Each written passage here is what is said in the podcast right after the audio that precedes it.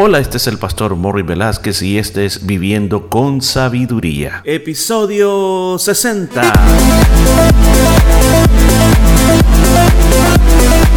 Y en el programa de este día estaremos aprendiendo cómo aplicar la sabiduría de Dios a nuestra vida a través del libro de Proverbios. Muchos consejos muy hermosos basados en la palabra de Dios. Todo esto y mucho más en Viviendo con Sabiduría.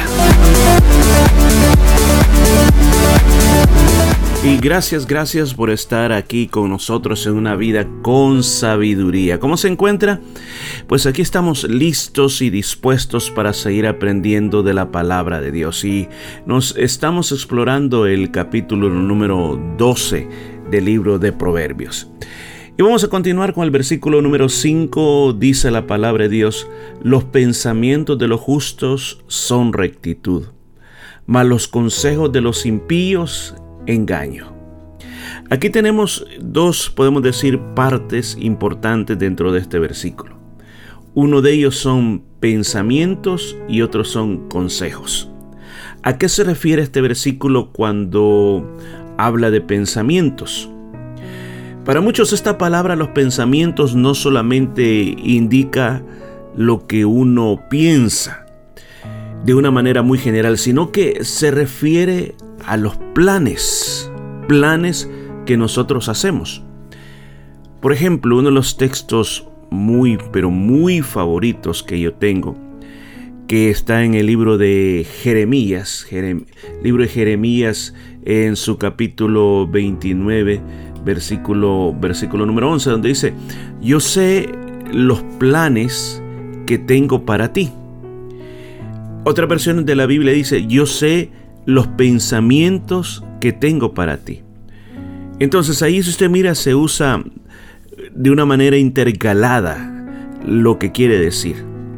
Entonces, trayendo eso, cuando está diciendo que una persona justa, y recuerde, siempre lo estamos aclarando en el libro de Proverbios, quién es una persona justa.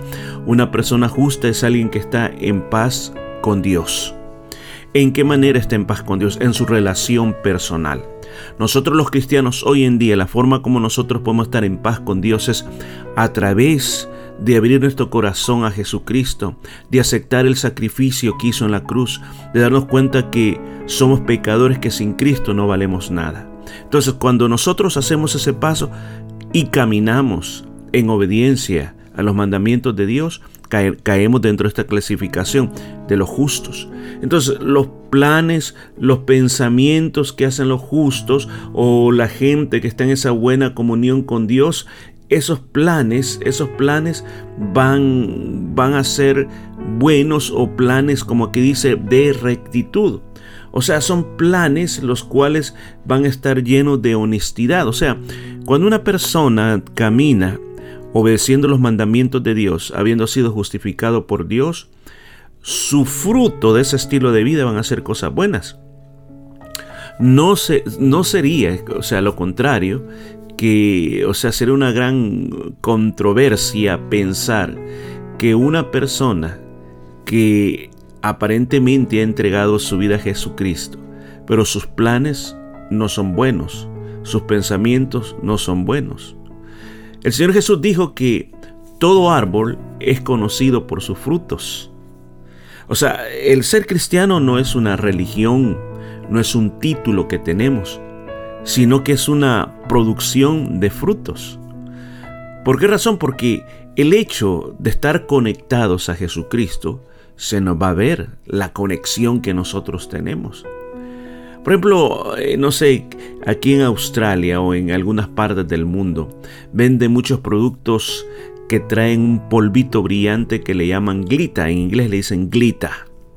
Esas glitas son como, como un montón de, de puntitos brillantes de colores que cuando tú tocas eso o lo tienes en tus manos, eso tiende a caerse.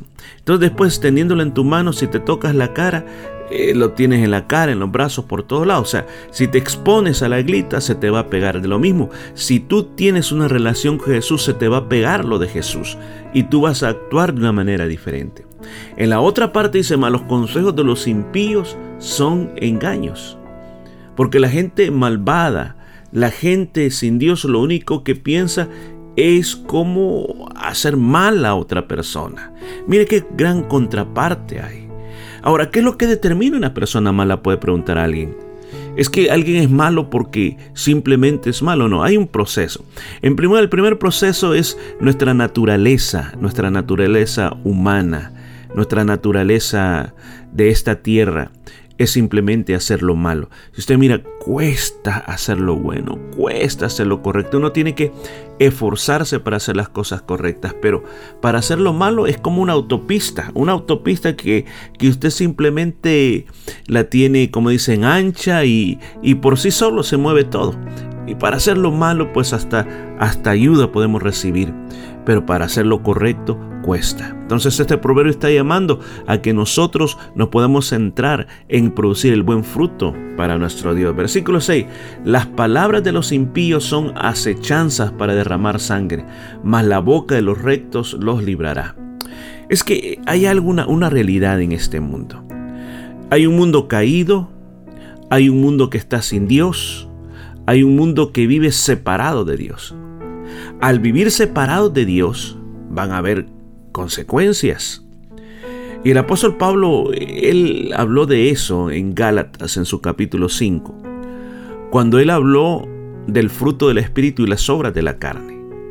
O sea, el vivir en esta tierra, en nuestro estado natural, va a traer muchas obras que al final a nosotros nos van a producir más problemas que bienestar.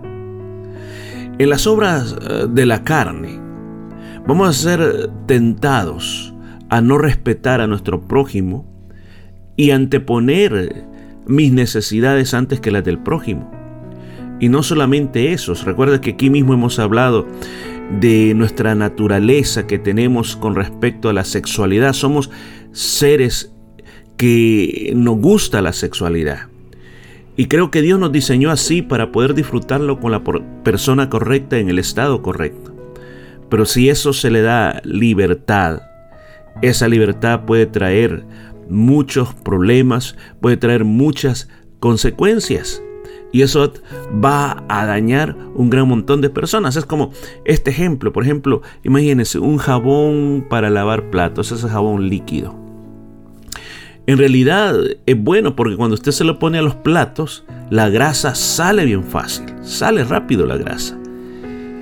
¿Por qué no usamos ese jabón para bañarnos? Si es tan bueno para quitar la grasa, ¿por qué no mejor solo ocupemos ese jabón y lo ocupamos para bañarnos? Aunque es un producto bueno, pero no está hecho para la piel. Claro, si nosotros lo usáramos, pues la verdad que nos eh, produciría algún problema en la piel. Pues lo mismo sucede con estas cosas, de que son buenas, pero depende cómo las usemos, nos pueden causar un daño muy grande. Entonces, en base a eso, la maldad en el mundo siempre existirá. La maldad en el mundo de personas que quieren tener trampas eh, mortales existen. Pero la boca de los justos dice, los librará. O sea, aquí está hablando es que está diciendo, claro, en el mundo hay mucho mal, en el mundo hay maldad, en el mundo hay personas que que su boca es para destruir y de verdad quieren destruir a otras personas, pero nosotros, los que vivimos en esa relación con Jesucristo, los que tenemos esa buena relación, estamos llamados a salvar. ¿Cómo? Con los consejos que nosotros damos a través de la palabra de Dios e inspirados por la palabra de Dios. Por ejemplo, este podcast que estoy haciendo, el libro de Proverbios, es con la idea de que pueda ayudar a alguna persona en alguna parte del mundo, que algún consejito de esto le alumbre, le ilumine y pueda escapar de situaciones como estas. Por esa razón vamos a la iglesia, por esa razón escuchamos la palabra de Dios, porque ese consejo nos va a salvar a nosotros y esa, ese, ese consejo que nos salvó a nosotros, nosotros lo vamos a dar a otra persona y esa persona también este consejo le salvará de una manera grande. Estamos llamados para rescatar a otros de, de, trampas, de situaciones que los va a llevar a la destrucción. Y esto es lo que dice el libro de Proverbios, de la responsabilidad que nosotros tenemos de llevar a otros las palabras sabias, de llevar a otro los buenos consejos. Yo sé que cuando usted está escuchando una enseñanza, cuando usted está escuchando una predicación, usted no se va a acordar de todo A menos, escuche, a menos que usted tenga un poder de retención muy grande, que usted esté apuntando o que usted reciba una palabra rema del Espíritu Santo. La palabra rema es, rema es una frase que te marca el corazón y eso te abre muchas, te abre un montón de cosas en la vida que eh, comienzas a experimentar una transformación y pasa un mes, dos meses, tres meses y te sigues acordando de ese mensaje, de esa palabra cuando se te dijo. Entonces, nosotros deberíamos de retener esa palabra constantemente, leer la palabra y siempre tener algo que decir. Y cuando miramos la necesidad, inmediatamente comenzar a hablar, e inmediatamente comenzar a decir, inmediatamente a rescatar a todas aquellas personas que podamos rescatar con el poder de la palabra de Dios. Tenemos un llamado, este día tenemos un llamado, este día usted tiene un llamado de poder rescatar a alguien con una palabra de Dios. Sigamos adelante, dice, según su sabiduría es alabado el hombre, mas el perverso de corazón será menospreciado. Se da cuenta por qué es importante la sabiduría. Es importante, escúchame, muchas veces nosotros, eh, ¿cómo podría decirle de una mejor manera? Hasta cierta manera, el ser humano, yo, usted, nos gusta ser alabado o sea, ¿qué estoy diciendo esto? Ser alabado. Eh, por ejemplo, ¿a quién no le gusta que le digan, mira, te veo alegre este día? Mira, te veo más delgado. Me gusta el peinado que traes. Me gusta la ropa que traes. Me gusta cómo hablas. Yo sé que cuando alguien nos dice algo así, uno siente, oh, gracias. Uno siente algo muy lindo. Pero a veces el problema, o sea, no hay nada malo con eso está bien. Pero el problema es que a veces nosotros queremos ser reconocidos, que esa será la palabra más exacta, reconocidos por cosas que no deberíamos de ser reconocidos. Queremos recibir elogios por cosas que no deberíamos de estar orgullosos de eso. Pero aquí dice, ¿por qué razón sí podrías recibir un elogio? Por la sabiduría por la sabiduría, cuando tú estás comenzando a ser una persona diferente, que siempre hay una palabra sabia en tu boca, una conducta sabia, entonces por eso sería bueno. Porque el perverso de corazón, dice, será, man, será menospreciado. O sea, la persona que tiene mal corazón, la persona que solo anda buscando su propia alabanza, su propio reconocimiento y quiere ser el primero en todo y quiere que todo el mundo se le arrodille en reconocimiento, esa persona va a recibir el menosprecio. ¿No cree que vale la pena vivir una vida de sabiduría? Yo le invito a que nos esforcemos con el poder de Dios y vivamos esta vida de sabiduría. Nos escuchamos mañana. Dios te bendiga. Y esto fue todo por este día. Nos escuchamos el día de mañana.